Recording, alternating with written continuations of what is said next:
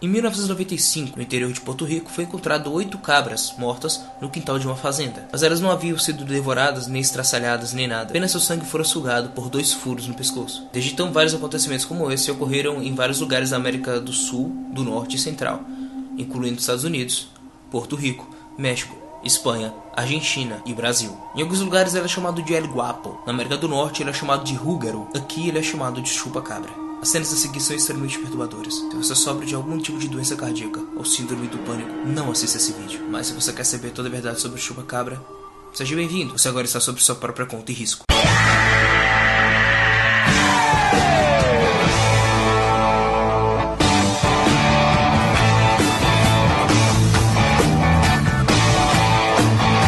O chupa-cabra é uma suposta criatura responsável por ataques sistemáticos a animais rurais nas regiões da América como Porto Rico, Flórida, Nicarágua, Chile, México e Brasil. O nome da criatura deve ser descoberta de várias cabras mortas em Porto Rico, com marcas de dentadas de pescoço e seu sangue alargamente drenado.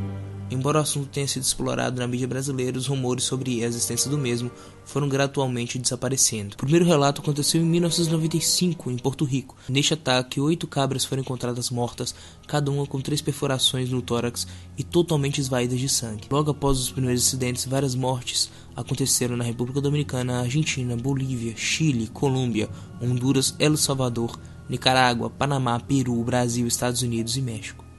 Ele foi avistado por várias pessoas nas últimas décadas e geralmente a criatura é descrita tendo 1,5 metros de altura, pele estranha que lembra de um lagarto, com tom esverdeado ou marrom.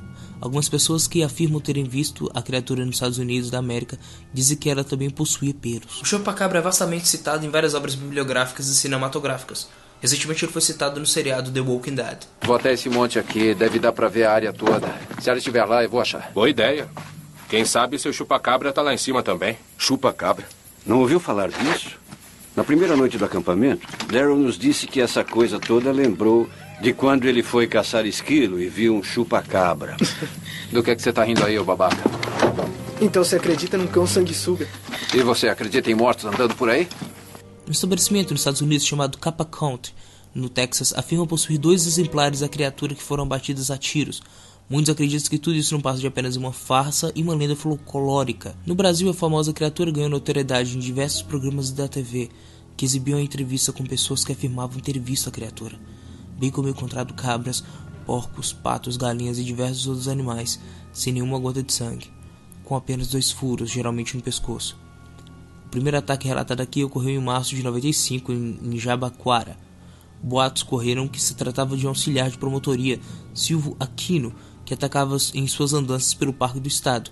Nesse ataque, oito cabras também foram encontradas mortas, cada uma com perfurações no tórax e totalmente esvaídas de sangue. No começo pensava-se que se tratava de um culto satânico. Logo mais, outros fazendeiros encontraram mais animais sem gotas de sangue no corpo. No mês de fevereiro de 97, na chácara Recanto dos Três, ocorreu mais um ataque. Apesar da chácara estar completamente iluminada e com seguranças dia e noite, e apesar do predador, várias ovelhas ainda pareciam inexplicavelmente atacadas.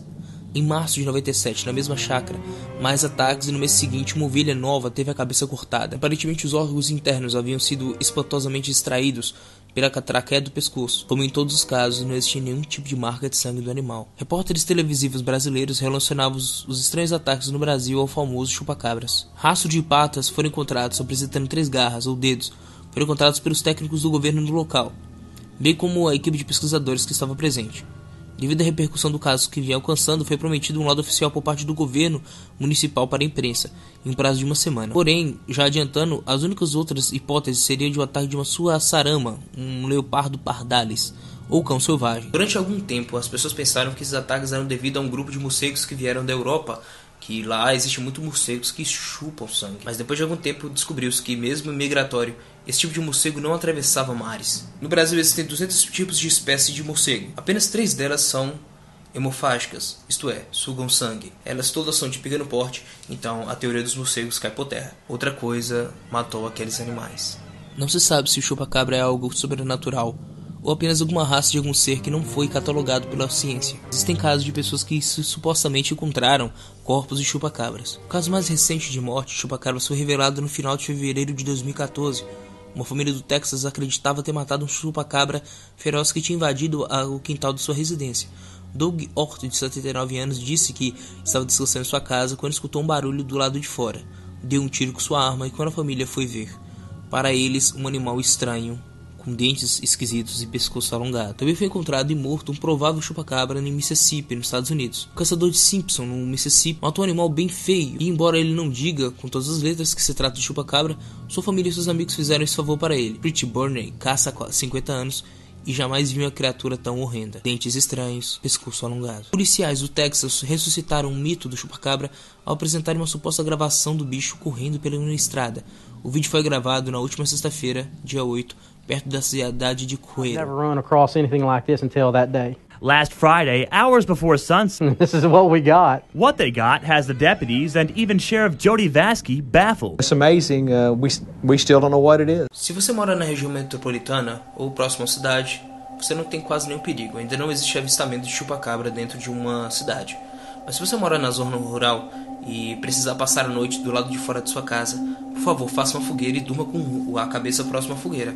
Sobrenatural ou não, ele ainda é um animal e ele tem medo de fogo. Se você um dia se encontrar com um chupacabra, faça o máximo, se esconda e fique em silêncio. Parece que ele só se manifesta em lugares muito barulhentos. Se você gostou desse vídeo, deixe aí embaixo seu like para ajudar na divulgação desse vídeo. Se você quiser saber mais informações e dar novas dicas pra mim, só você me seguir nas redes sociais, vai estar tudo aí na barra de descrição. Se você tem alguma sugestão de monstro, vilão, ser ou assombração, deixe embaixo nos comentários e talvez eu traga para você o vídeo da verdade sobre ele. Talvez ele seja de grande ajuda se você estiver passando por alguma situação séria e eu lhe serei eternamente grato. Bem, e essa foi a verdade sobre o chupacabra.